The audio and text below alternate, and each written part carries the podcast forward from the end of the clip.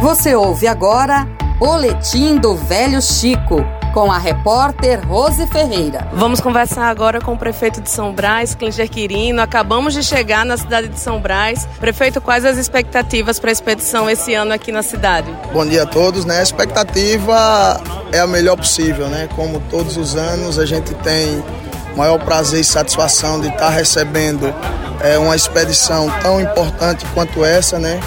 Que nos dá é, uma série é, de informações baseadas nos seus estudos para que a gente, é, enquanto gestor, é, possa é, tomar as decisões certas baseadas nesses estudos que vocês trazem para a gente anualmente. E com o coordenador também aqui da expedição, Emerson Soares. Professor, e aí, como é que está o coração até agora? É sempre muito bom quando a gente chega em São Brás, a gente tem uma recepção muito bacana, o povo aqui é muito acessível, interage bastante com a nossa expedição e a expectativa é das melhores porque nós temos aqui um envolvimento de, direto da própria prefeitura, os secretários, da população como um todo. Serão muitas ações esse ano, ações bem robustas na área de saúde, na área de qualidade de água, na área de esportes também.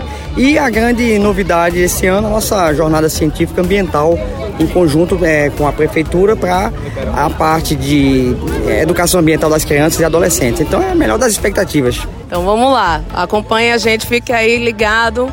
Rose Ferreira de São Brás para o Boletim do Velho Chico na Rádio Falco.